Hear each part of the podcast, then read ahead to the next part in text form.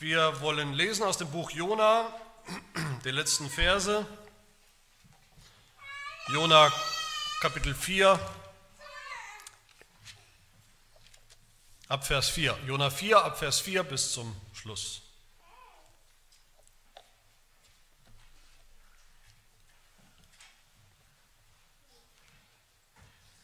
Wir haben gehört von der großen Bekehrung oder Umkehr in der Stadt Ninive, dass Jona gegen den Strich ging und dann konfrontiert Gott ihn mit einer Frage. Vers 4. Hört das Wort Gottes. Da sprach der Herr, ist es recht, dass du so zornig bist? Hierauf ging Jona zur Stadt hinaus und ließ sich östlich von der Stadt nieder und machte sich dort eine Hütte und saß unter ihrem Schatten, bis er sähe, wie es der Stadt ergehen würde. Da entsandte Gott der Herr eine Rizinusstaude, die wuchs über Jona empor, um seinem Haupt Schatten zu spenden und ihn von seiner üblen Laune zu befreien.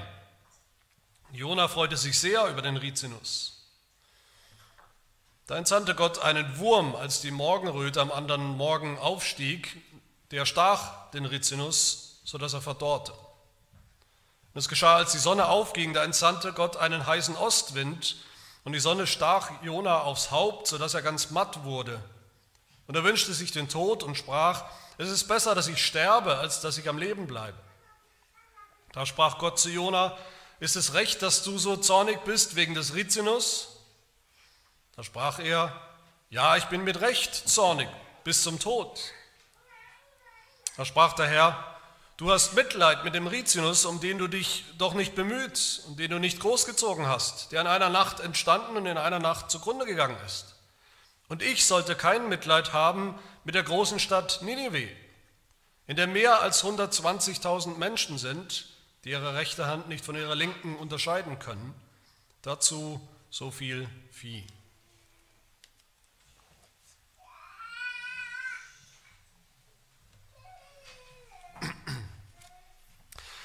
Ja, wir kommen heute zum Abschluss dieser, dieser Predigtreihe über das Buch Jona. Jetzt sind es doch acht Teile geworden. Äh, sechs hatte ich ursprünglich gedacht, aber so ist das. Aber wir haben noch ein großes, das große, vielleicht auch überraschende Finale vor uns. Das hat letztes Mal schon begonnen, dieses große Finale in diesem Buch. Wir haben gehört, die, die, große, die Botschaft, die äh, Jona ausrichten soll in Ninive, die Botschaft von ihrem Gericht, ihrem Untergang. Jona richtet sie aus, die Botschaft dann widerwillig, aber doch. Und was passiert dann? Ninive, der Inbegriff des Bösen, die Bösesten von den Bösen, die Gottlosesten der Gottlosen, die hören die Warnung, die hören auf die Warnung, die nehmen sie sich zu Herzen und sie kehren um, sie kehren radikal um auf der Stelle. Sie bereuen ihr Tun, ihre Bosheit. Und Gott kehrt auch um, haben wir gehört. Gott kehrt auch um von seinen Plänen der Vernichtung. Er tut nicht, was er angedroht hat, sondern er zeigt Gnade. Er zeigt die Gnade, die er in seinem verborgenen, geheimen Plan, das wissen wir als Leser des Buches Jona, wie Gott das immer schon vorgehabt hat. Wir haben auch Jonas Reaktion schon gesehen auf die Gnade Gottes, die Gnade, die Gott zeigt. Jonas Reaktion eigentlich auf Gottes Eigenschaft, dass Gott so ist, so gnädig ist. Nach all dem, was passiert ist, wie reagiert Jona sozusagen auf dem Gipfel dem Höhepunkt der, der Geschichte. Ihm wird übel. Es hat ihm missfallen auf, auf ganzer Linie, was er da miterleben musste. Er hat einen regelrechten Zornanfall, Tobsuchtsanfall. Der kommt nah dran, könnte man sagen, Gott zu verfluchen. 4 Vers 2, wo Jona spricht, siehst du, er spricht zu Gott, siehst du, ich wusste ganz genau, dass du ein gnädiger und barmherziger Gott bist, langmütig und von großer Gnade und dass das Unheil dich reut. Und wieder mal ist es passiert, Gott, wieder mal konntest du dich nicht beherrschen, gnädig zu sein. Und jetzt haben wir den Salat. Aber weil Jona Gott nicht verfluchen will, verflucht er eigentlich eher sich selbst.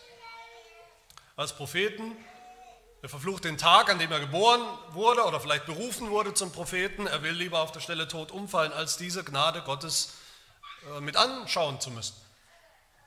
Vers 3. Und nun, Herr, nimm doch meine Seele von mir, denn es ist besser, ich sterbe, als dass ich lebe, als dass ich das miterleben muss.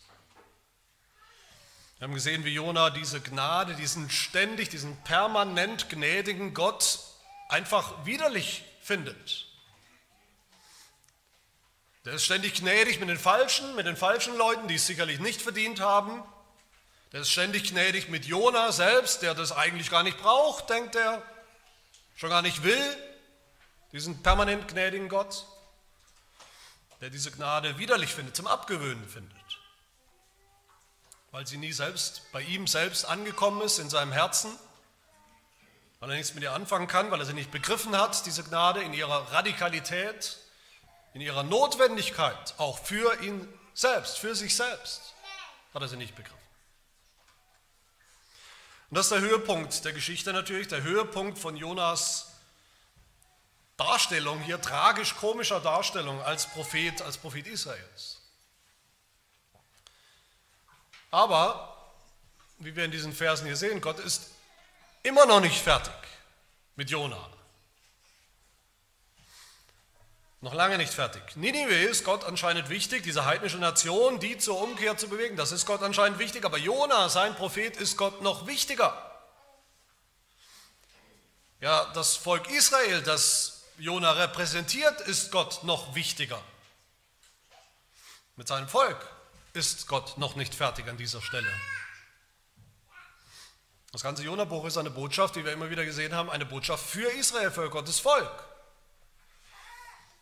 und damit auch für uns. Und deshalb stellt Gott dem Jona und seinem ganzen Volk hier diese analytische Frage in Vers 4, ist es recht, dass du so zornig bist? Ist das richtig? Gibt es irgendeinen Grund dafür? Zornig, weil ich gnädig bin. Ist das richtig?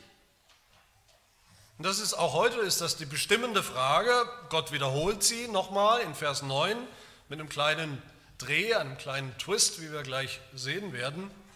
Und wenn wir uns diese letzte Szene so anschauen, wir haben sie gerade gelesen oder kennt sie vielleicht sowieso auch, was da eigentlich passiert, was da vor sich geht, was da die einzelnen Elemente sind, die da vorkommen, dann kann man eigentlich, der aufmerksame Leser, was wir hoffentlich alle sind, das kann nur eine einzige Reaktion hervorrufen. Nämlich, dass wir sagen, das ist eigentlich alles völlig lächerlich. Lächerlich ist das. Lächerlich, was für einen Hasenaufstand dieser Jona hier macht, wegen Gottes Gnade. Lächerlich, wie er sich dann gemütlich in diese kleine, selbstgezimmerte Hütte sitzt, setzt und Trübsal bläst, schmollt. Lächerlich dieses Drama um diese, diese Palme, diese Rizinusstaude, was er veranstaltet. Lächerlich, wie Jona sich aufregt über einen Sonnenbrand, den er bekommt und das schon wieder den Todeswunsch weckt bei ihm, bei Jona, dieser Drama Queen. Ach ja, es geht mir so schlecht, ich will am liebsten gleich sterben. Und das ist natürlich alles Absicht hier in dieser Geschichte. Literarisch ist das so komponiert, das ist Absicht. So sollen wir diesen, diesen Effekt, will der Schreiber bei uns erzeugen, dass wir sehen, über was für absolut lächerliche Dinge sich Jona aufregt, womit er sich aufhält, womit er sich beschäftigt hier. Mit einer Hütte, mit einer Palme, mit ein bisschen Schatten vor der Sonne, mit den netten, aber, aber doch lächerlich kleinen Annehmlichkeiten. Den kleinen, kleinsten Gnadenerweisen Gottes. Was dazu führt, ironischerweise mal wieder in der Geschichte, wie wir sehen, dass Jona am Ende die großen Gnadenerweise Gottes um die es wirklich geht in diesem Buch, in dieser Geschichte. Also die völlig verpasst. Und das ist die letzte große Ironie hier in diesem Buch Jona, eine wirklich beißende Ironie, eine beißende Ironie, die auch uns trifft, trifft, mitten ins Herz trifft. Wie das sein kann und dass das leider tragischerweise oft so ist, wie man die kleinen Gnaden, die klitzekleinen Gnaden Gottes so oft als gegeben hinnimmt. Was selbstverständlich, jeden Tag sind sie da. Aber überhaupt nicht versteht, dass diese kleinen Gnaden Gottes allesamt nur Bilder sind, Hinweise sind, Anzahlungen sind auf Gottes eigentliche, große oder größte Gnade, die unverdiente Gnade des Evangeliums. Das sind meine zwei Punkte heute in der Predigt. Zuerst Gottes kleine Gnadenerweise, ein Dach über dem Kopf, eine Palme, Schutz vor Wind und Wetter. Und dann, worum es geht, bei diesen lächerlichen, in Anführungsstrichen lächerlichen Kleinigkeiten, nämlich um Gottes ungleich größere oder allergrößte Gnade. Also erst ein paar Worte zu, zu den kleinen Gnadenerweisen, die wir hier sehen. Gott weiß natürlich, dass Jona das Wesentliche immer noch nicht kapiert hat. Also eigentlich noch gar nichts Entscheidendes kapiert hat. Und mit drei Bildern, die wir hier finden, mit drei Gleichnissen, könnte man sagen, aus dem Alltag, an sich völlige Lächerlichkeiten, Belanglosigkeiten, will Gott Jona etwas zeigen und uns etwas zeigen. Drei Vorgeschmäcker könnte man sagen, dreimal Gottes kleine, manchmal fast lächerlich kleine Gnade. Wir nennen das auch Gottes allgemeine Gnade, sagen wir manchmal zu diesen kleinen Gnadenerweisen. Allgemeine Gnade, allgemein, weil das eine Form von Gnade ist, die jeder Mensch empfängt die jeder Mensch bekommt von Gott. In, in, mannigfaltiger, hundertfacher, tausendfacher Art und Weise sind alle Menschen auf diesem Globus ständig Empfänger von diesen kleinen Gnaden Gottes. Ob die Menschen das anerkennen oder nicht, ob sie dafür dankbar sind oder nicht, ob sie gläubig sind oder nicht. Sie sind es. Wir sind es alle. Das sind kleine Annehmlichkeiten im Leben. Das nennen wir auch allgemeine Gnade, weil diese kleinen Gnadenerweise, Annehmlichkeiten niemanden retten von seinen Sünden, in den Himmel bringen. Das ist eine allgemeine Gnade. Das sind kleine Freundlichkeiten von Gott gegenüber, einfach gegenüber Sündern. Das sind Akte von Gottes Vorsehung, Versorgung, wie Gott im Alltag Menschen beschenkt und versorgt, jeden Tag aufs Neue im, im Bereich des Alltags, im Bereich des Lebens, im Bereich der Schöpfung, in der wir leben. Eben ein Dach über dem Kopf zu haben, was wir alle haben, wo wir heute Morgen herkommen, was zu essen auf dem Tisch zu haben, ein Auto zu haben, das funktioniert. Es gibt manche von uns, da funktioniert es manchmal nicht zur Zeit. Aber im Großen und Ganzen haben wir das, eine Arbeitsstelle mit einem gewissen Gehalt, mit dem wir äh, zurechtkommen, sodass wir eben hinkommen. Oder auch Familie zu haben, Freunde zu haben, Sonne zu haben, Ernte zu haben. All das sind Gottes kleine Lektionen, Gottes Anschauungsobjekte, durch die er uns zur ungleich größeren, zur entscheidenden Gnade hinführen, hinleiten will. Nämlich seiner Gnade in Jesus Christus für Sünder im Evangelium.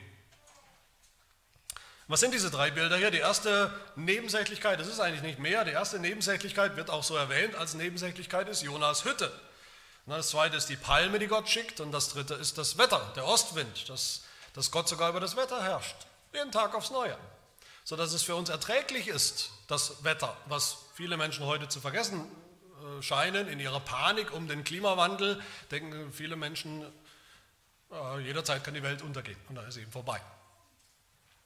Zuerst ein paar Worte zu der Hütte. Gott fragt Jona, ob er mit Recht so, so aufbrausend ist, so zornig ist. Und Jona antwortet nicht hier an dieser Stelle, sondern er, er verduftet, er ist beleidigt. Können wir uns, glaube ich, ganz gut vorstellen. Und dann Vers 5, hierauf ging Jona zur Stadt hinaus, ließ sich östlich von der Stadt nieder und machte sich dort eine Hütte und saß unter ihrem Schatten. Und er schaut zu, was jetzt mit Ninive passiert, aus der Ferne. Jona hat die Faxen dick. Jona will nicht mehr. Er ist am Ende der. Er, er will einfach nur allein sein. Lass mich in Ruhe. Am, am liebsten sterben. Er ist fertig mit der Welt, fertig mit sich selbst, fertig mit seinem Auftrag, mit seinem Prophetensein. Er ist fertig mit Gott. Wenn er schon Zeuge werden soll von dem, was da in Ninive jetzt passiert, was in Ninive abgeht, dann wenigstens aus weiter, weiter Entfernung und, und ganz allein. Wie ein Eremit, könnte man sagen, baut er sich hier diese, diese temporäre Hütte. Was hat es mit dieser Hütte auf sich? Was soll die Hütte plötzlich da in der Geschichte? Jeder Israelit wusste das, was die Hütte da tut. Wenn ihr es nicht wisst, dann sage ich es euch, die, Hütten, die Israeliten kannten solche Hütten. Für Israel waren die Hütten immer wieder Wohnungen, wichtige Wohnungen, wenn sie unterwegs waren, unterwegs waren mit ihrem Gott. Hütten waren, in der Geschichte Israels waren Hütten Orte der besonderen Begegnung mit ihrem Gott. Diese Hütten waren Symbole, waren Bilder für Gottes Gegenwart, dass Gott da ist, für die Gegenwart des Bundes Gottes. Am bekanntesten natürlich die sogenannte Stiftshütte.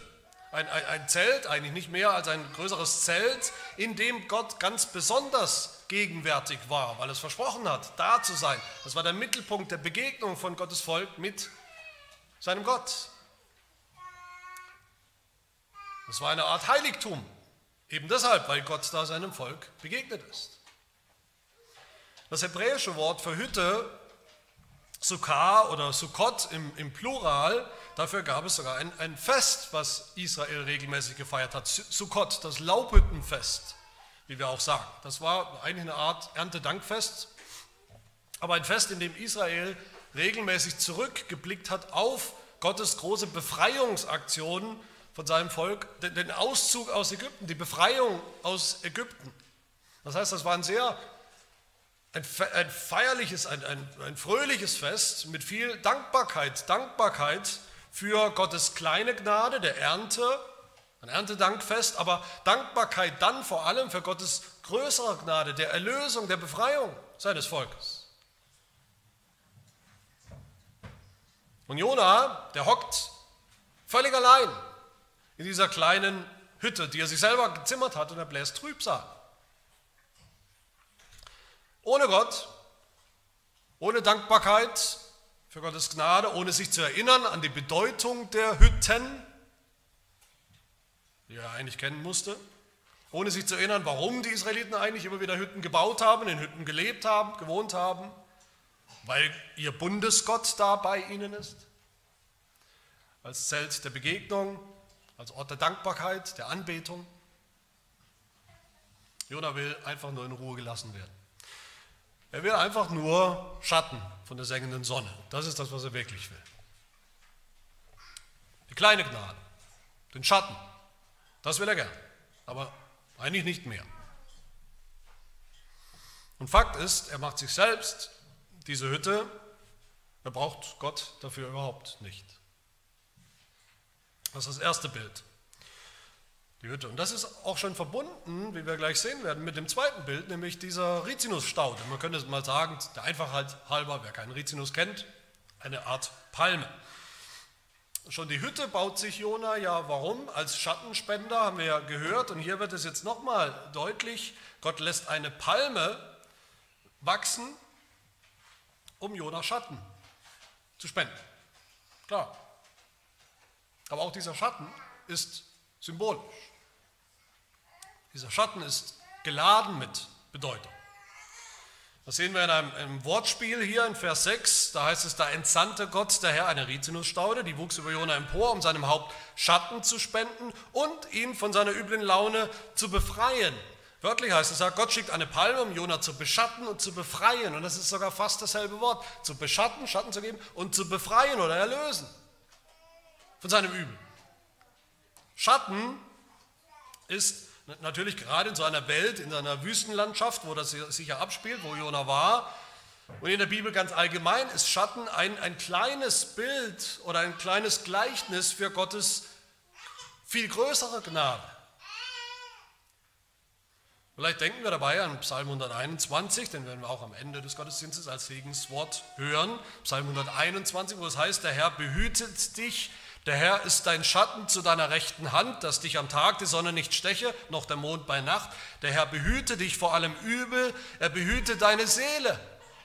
Auch da geht es vom Kleineren zum Größeren. Vom echten Schatten, von der echten Sonne, die einen verbrennen kann, dort, wie auch manchmal in Deutschland, zu dem wahren Schatten, den wir alle brauchen, den unsere Seele braucht. Und das will Gott tun. Das sehen wir. Jona von, vor seinem eigenen Übel, vor seiner Sünde, vor seinem Todeswunsch deshalb behüten, vor der sengenden Sonne, der sengenden Hitze des Gerichts beschützen. Aber Jona will eigentlich nur Schatten. Jona will eigentlich nur, ach, gib, mir, gib mir 10 Grad weniger, dann bin ich schon zufrieden. Eine kleine Klimaanlage, das ist alles, was ich will. Ironischerweise ist auch diese Palme hier verwandt mit dem ersten Bild von, der, von dem Laubhüttenfest, von der Hütte. Das, das, Bild oder auch das Fest, was Israel so gut kannte, die Hütten, die Israel damals gebaut hat, das waren keine Hütten, wie wir sie uns heute vorstellen, so schöne, stabile Wände. Das waren eigentlich Hütten, wo nur Äste von, von Palmen zusammengestellt wurden, wie eine Art Zelt, Palmenzelt, als Schutz, als Schattenspende.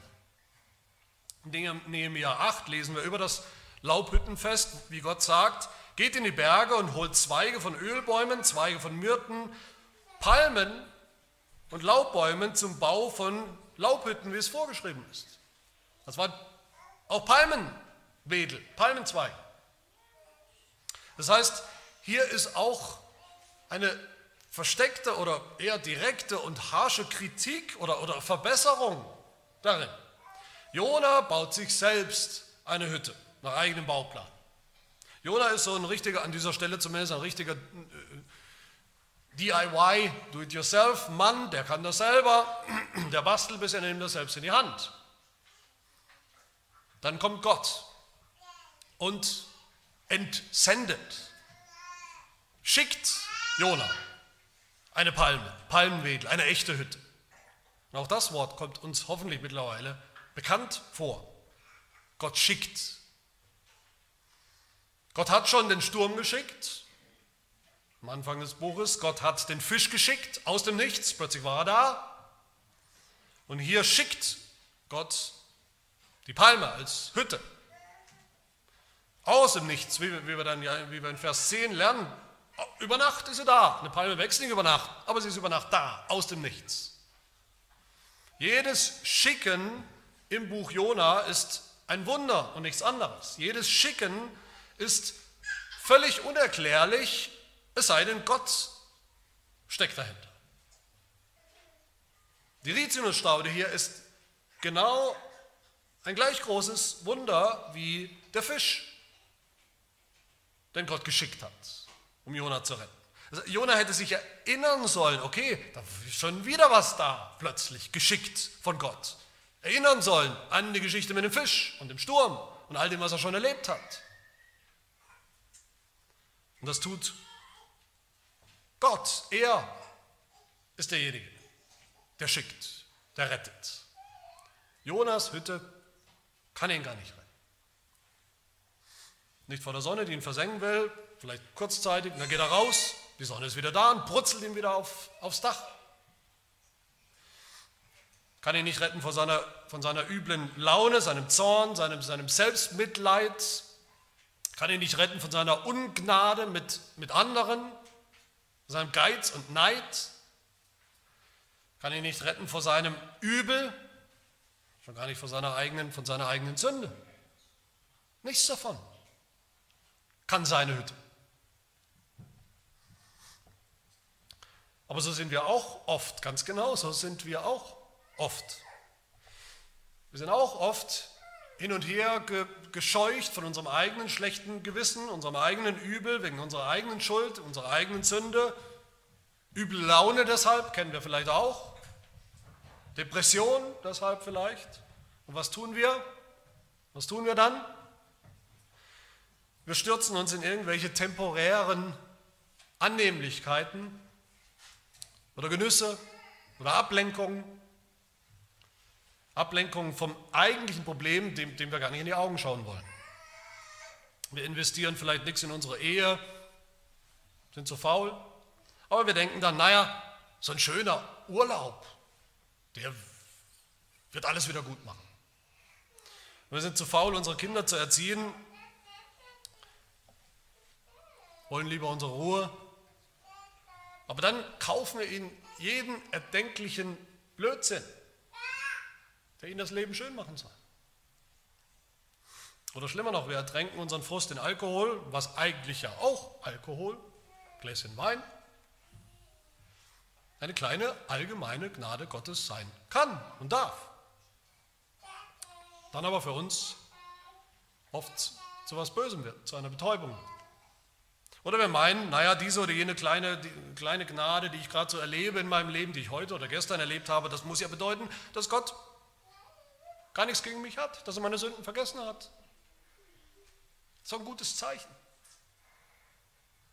Die Ironie an der Geschichte ist hier natürlich, Jona kann sich ja freuen, der kann das ja, er kann sich freuen, er freut sich wie verrückt hier, er freut sich wie Bolle. Vers 6, wörtlich, er freute sich eine große Freude. Der hat sich in Ast abgefreut.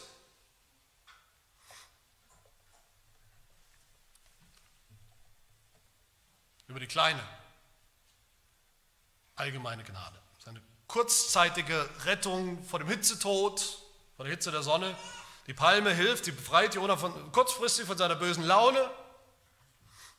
Zumindest vergisst er sie kurz. Äußerlich kurzfristig, psychologisch hilft das kurz. Aber es reicht eben nicht. Gott muss den wahren Schatten, den wahren Schutz schicken.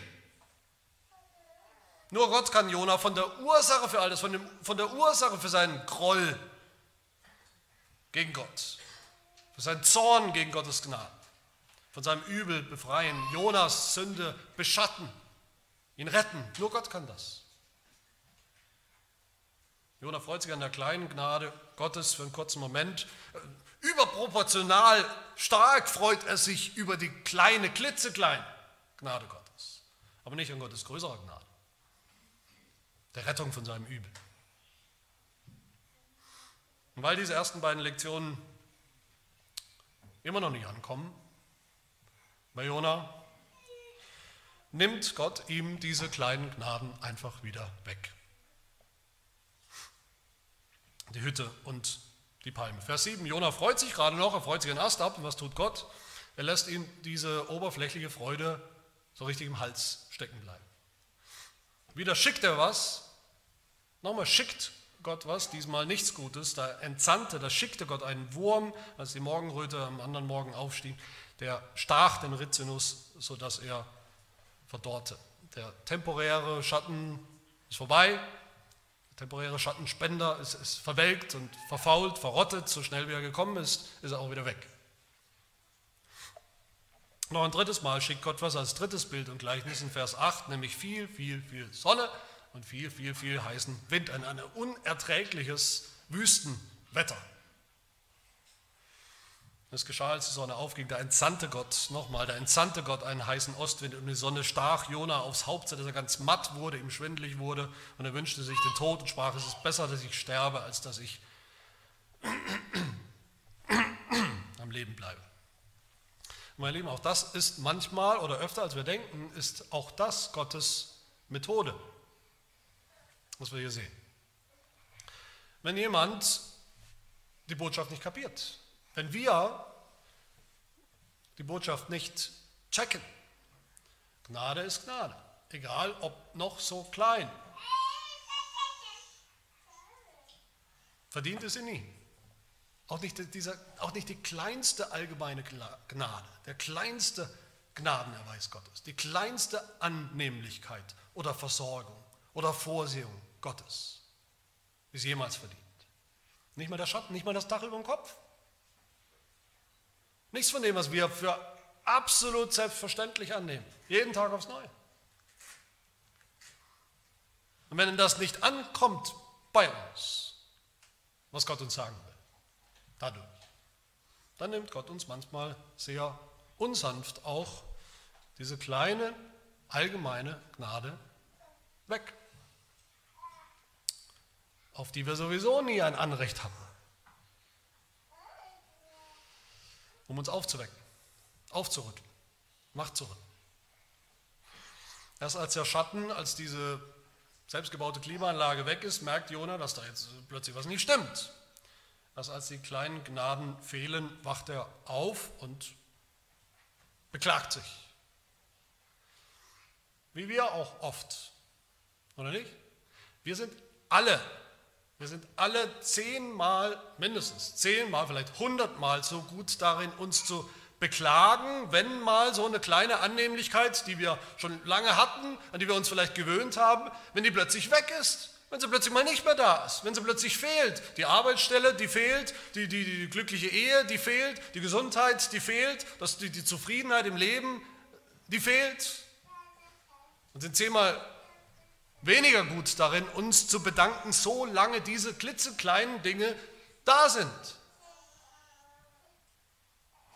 Klagen, wenn sie weg sind, aber niemals auf die Idee kommen, uns zu fragen, vorher zu fragen, wie habe ich denn überhaupt diese kleinen Gnadenerweise verdient? Habe ich gar nicht. Aber woher kommen sie jeden Tag neu? Wer schickt sie mir? Warum schickt er sie mir? Trotzdem, unverdienterweise. Was muss das für einer sein? Nein, wir machen einen Hasenaufstand, wenn diese Dinge mal weg sind. Wir bilden uns ein, die werden selbstverständlich, das ist sowas wie ein Menschenrecht, dass wir das haben. Vielleicht sogar ein Beweis dafür, dass alles in Ordnung ist mit uns. Wir müssen doch schon ganz gute Typen, ganz gute Menschen sein, dass Gott mich ständig so beschenkt mit so vielen kleinen Dingen. Läuft gut bei uns. So wie Jona. Nach diesen drei Gleichnissen, da wiederholt Gott dann nochmal diese, diese stechende, diese beißende analytische Frage. Nochmal, Jona, ist es recht, dass du so zornig bist, aber diesmal mit dem kleinen Dreh, wegen des Rizinus. Lächerlich. Und Jona bestätigt, noch mehr lächerlich. Er bestätigt, er sagt, klar bin ich mit Recht zornig, bis zum Tod, wegen dem Rizinus. Im Ernst, Jona, muss man da denken, merkst, merkt er nicht selbst, wie, wie lächerlich das ist? Merkt er nicht selbst, was das aussagt über ihn selbst, was das aussagt über sein Herz. Merkt er nicht, was Gott mit seiner klitzenkleinen Gnade, mit der Gnade im Kleinen erreichen will? Bei Jona. Im Großen. Und damit sind wir beim Schluss bei Gottes großer Gnade, größter Gnade. Ab Vers 10, da könnte man sagen, löst Gott diese Gleichnisse, diese Bildersprache auf. Er spricht nicht mehr in Bildern, sondern er spricht jetzt, er redet Klartext. Wie bei Jesus, wir, kennen wir das auch. Jesus hat viele Gleichnisse erzählt und manchmal muss er nach dem Gleichnis noch in Klartext reden, worum es eigentlich ging. Warum? Weil es diese Bildersprache der Gleichnisse, die eigentlich so einfach ist, dass es selbst kleine Kinder verstehen können, die Jünger haben sie immer wieder nicht gecheckt. Und sagt Klartext. Worum geht es hier im Klartext? Es geht hier um ein ganz deutliches und wichtiges Prinzip. Es geht um das Prinzip vom Kleinen zum Großen. Das ist die Botschaft. Von der kleineren, klitzekleinen, manchmal unmerklich, fast unmerklich kleinen Gnade Gottes als Bild, als Bilder, als Hinweise zur ungleich größeren Gnade Gottes, die Realität, die Wirklichkeit. Darum geht es.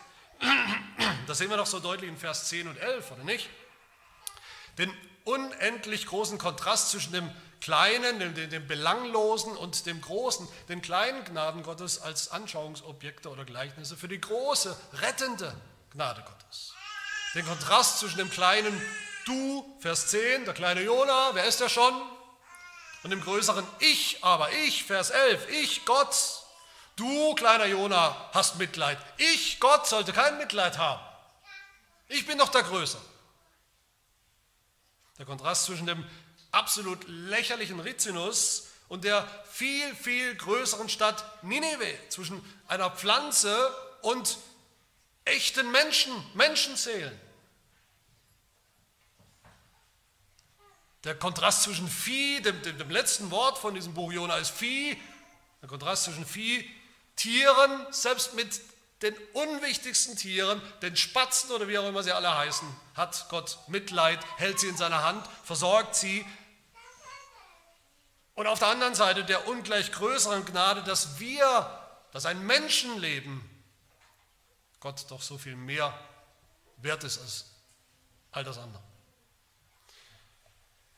Wir, der Leser, sollen kapieren hier, wie lächerlich diese, diese kleine Hütte ist, die Jonas sich selber gezimmert hat. Ja, sie hat ihm kurz, kurzzeitig Schatten gespendet, aber er hat völlig vergessen, völlig aus dem Blick äh, verloren, die viel größere Hütte, die Gott ihm gebaut hat, die Hütte von seiner Gegenwart.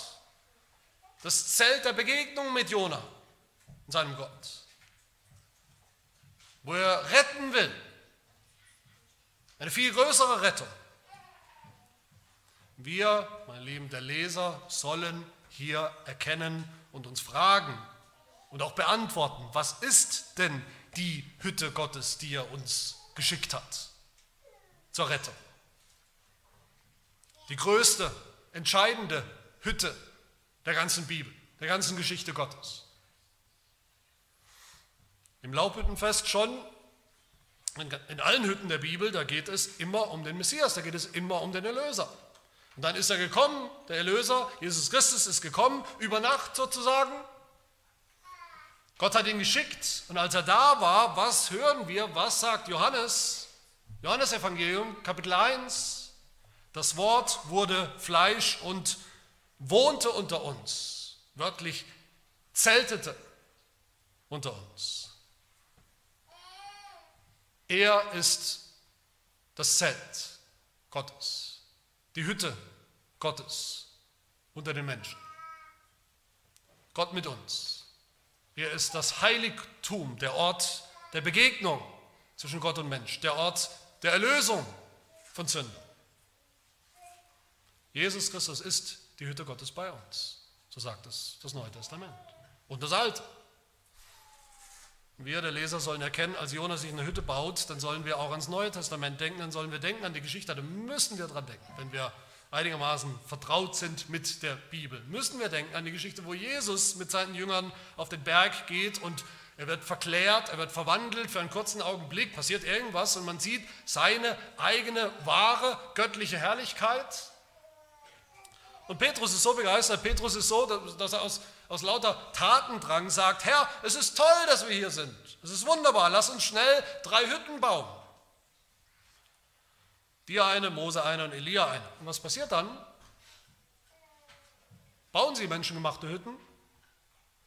Nein, keine menschengebaute Hütte. Eine ganz andere Hütte kommt.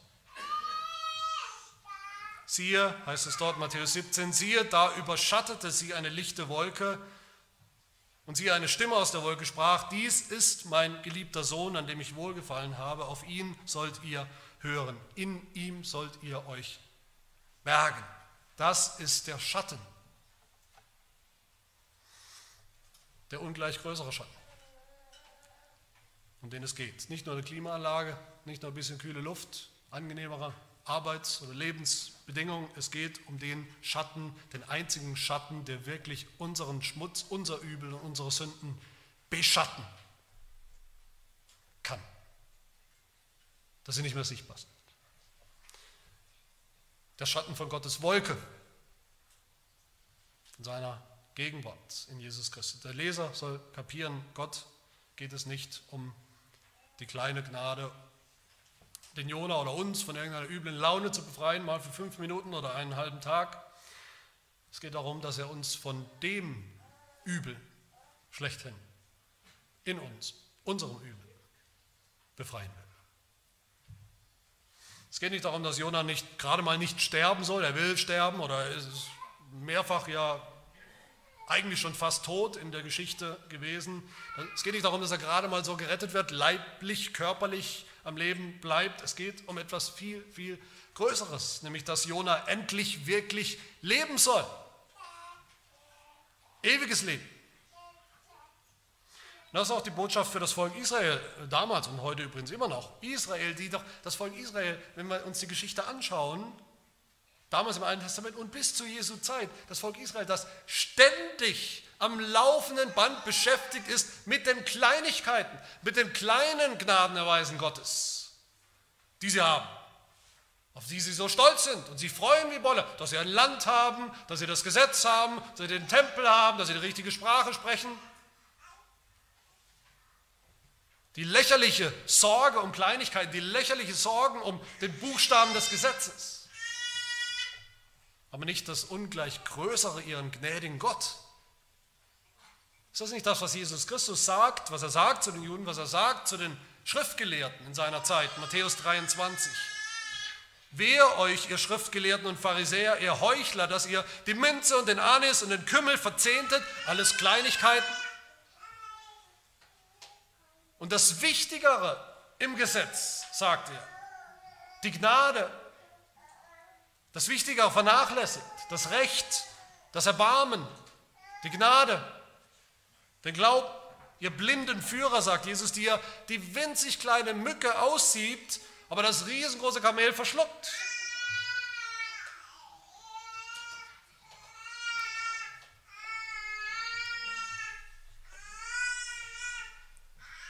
Es geht ja um den Kontrast zwischen dem kleineren Jona, der Mitleid hat mit einer Palme, den die Palme auf die Palme bringt, wenn sie nicht mehr da ist, der aber keinerlei Mitleid hat mit Menschen, mit verlorenen Sündern. Auf der einen Seite. Und dem ungleich größeren Jona, Jesus Christus, der Mitleid hatte und hat bis heute mit den verlorenen Schafen des Hauses Israels. Der Mitleid hat bis heute mit uns, mit Sündern und ihrem Üben. Und das ist die Botschaft für uns alle heute, meine Lieben. Ja, Gott ist gnädig mit allen von uns. Niemand ist hier, mit dem Gott nicht gnädig ist. Gott ist gnädig mit Gerechten und Ungerechten, Gläubigen und Ungläubigen. Wir alle empfangen jeden Tag tausenderlei kleine Gnaden Gottes. Allgemeine Gnade. Und Gottes allgemeine Gnade ist genau das. Sie ist schon Gnade. Sie ist eine Form der Gnade. In jeder Form, wie wir sie erleben, täglich. Aber, mein Lieben, sie ist niemals Selbstzweck. Sodass wir sagen, okay, das bisschen allgemeine Gnade, was ich so jeden Tag geliefert bekomme, das reicht mir eigentlich völlig. Mehr will ich nicht im Leben. Mehr brauche ich nicht. Dankeschön, Gott, wenn es dich gibt, wenn das von dir kommt, dann okay, danke für das Dach über dem Kopf, danke für das Essen, was auf dem Tisch steht, danke vielleicht für meinen Beruf, für mein Gehalt. Aber ehrlich gesagt, mehr will ich nicht. Endstation. Nein, jede dieser kleinen Gnaden ist immer ein Bild seiner größeren Gnade, will uns hinleiten zur eigentlichen Gnade in Jesus Christus im Evangelium. Es geht ultimativ nicht hier, ich denke, das haben wir alle kapiert, um Hütten, um Palmen, um Sonne, Wind und Wetter, sondern es geht um die große Gnade Gottes. Es geht ultimativ hier nicht um Essen auf dem Tisch, sondern um das wahre Brot des Lebens, das Brot, das Gott uns aus dem Himmel schickt, das wirklich uns, unsere Seele satt macht das wirklich unseren Hunger und Durst stillt. Liebe Gemeinde, ist es recht, dass wir zornig sind, wenn Gott uns seine kleinen Gnadenerweise mal wegnimmt? Sollen wir dann nicht vielmehr aufwachen, dringend, und merken, wie lächerlich das eigentlich ist, wie undankbar wir sind? wie blind wir sind für Gottes kleine Gnaden und dann noch viel mehr blind für Gottes große Gnade. Führt uns jede noch so kleine Gnade, die wir erleben, jeden Tag, immer wieder neu hin zu Jesus Christus, der sie uns alle, jede einzelne davon erkauft hat. Alle tausend davon, jeden Tag. führt uns die Hütte, die wir haben, das Dach über dem Kopf, das wir haben, dass es uns gut geht, hin zu dem, der Gottes Hütte, Gottes Gegenwart in unserem Leben ist und Gottes Schutz, unser Schutz. Dass uns die Sonne nicht vernichtet draußen, dass wir keine Angst haben müssen vor dem Weltuntergang durch Klimawandel, solange Gott regiert, im Regiment sitzt, führt uns das hin zu Jesus Christus, dem Licht der Welt, der Sonne, der Gerechtigkeit, Gottes Sonne. Wäre es nicht sehr, sehr tragisch? Wäre es nicht lächerlich, wenn wir all diese kleinen Gnaden ständig gerne annehmen als irgendwo verdient betrachten, als normal, als selbstverständlich betrachten würden, aber sie niemals verstehen als Anzahlungen, Anzeichen, Bilder, Hinweise auf Gottes ungleich größere Gnade, die er uns schenken will in Jesus Christus. Meine Lieben, wie reagieren wir auf diese Gnade, Gottes Gnade? Das ist die Frage, die am Ende hier in der Luft liegt, die im Raum steht für jeden Leser des Jonabuchs. Wie reagieren wir auf Gottes Gnade für andere? Für die, die es sicher nicht verdient haben, für die, die ja, ja, das sind ja wirklich böse Menschen. Das sind ja echte Sünder im Gegensatz zu mir. Ich bin auch ein Sünder, aber das ist ein echter Sünder. Und dem ist Gott gnädig. Finde ich widerlich. So eine Gnade. Dem kann ich das nicht. Wie reagieren wir auf Gottes Gnade für uns selbst? Sagen wir da, finde ich eigentlich auch widerlich. Finde ich eigentlich widerlich, wenn ich darüber nachdenke, den Gedanken, dass ich so eine Gnade brauche, dass ich 100% Gnade brauche. Dass ich dieselbe Gnade brauche wie jeder schlimmste, anrüchige, wirklich verdammenswerte Sünder. Finde ich widerlich den Gedanken. Das würde ja bedeuten, dass ich auch ganz schön schlecht bin. Ein ganz schön schlimmer Sünder. Fast so wie Jona. Nein, nicht fast so. Genauso. Genauso. Haben wir diese Gnade Gottes überhaupt schon mal begriffen? Die wir sicher, da darfst du dir sicher sein, die wir sicher am allerwenigsten verdient haben. Und wenn wir sie erkannt haben, wenn wir sie gefunden haben, wenn sie bei uns, Gott sei Dank, hoffentlich angekommen ist, sollte uns diese Gnade dann nicht selbst zu gnädigen Menschen machen. Menschen, die ausstrahlen in ihrem Leben, dass sie einen durch und durch gnädigen Gott haben. Im Kleinen wie im Großen. Einen gnädigen, barmherzigen Gott, langmütig und von großer Gnade. Kleiner Gnade und großer Gnade. Der uns Schatten spendet in seinem Sohn Jesus Christus, sodass die Sonne des Gerichts, die Sonne seiner Gerechtigkeit uns nicht mehr verbrennt, der Erbarmen hat mit unserem Übel, unserer Sünde, der nicht will, dass wir Sünder sterben, sondern leben. Ewiges Leben haben in Jesus Christus, Gottes Gegenwart, Gottes Hütte bei uns Menschen, Gottes allergrößte Gnade für uns Menschen für immer. Amen. Möge es so sein. Wir beten. Ja, so beten wir unser Herr, lass, dass uns deine Langmut, deine Geduld, deine Gnade mit uns, die kleinen wie die großen Gnadenerweise, immer und immer wieder neu hinweisen und hinführen zu unserem Herrn Jesus Christus. Hilf, dass deine Gnade auch die allgemeine, auch die allgemeinste Gnade, die du jedem Menschen, jedem Geschöpf, jeder Kreatur schenkst und erweist, dass diese Gnade in jeder Form in unserem Herzen ankommt, dass sie unser Herz erreicht, unser Herz zur Buße führt, zum, zum Nachdenken, zur Umkehr zu dir. Und dass diese Gnade und dann uns selbst auch zu immer gnädigeren Menschen macht, zu Gnadenbringern in einer Welt, die hungert und dürstet nach genau dieser Gnade Gottes. Das bitten wir in Jesu Namen. Amen.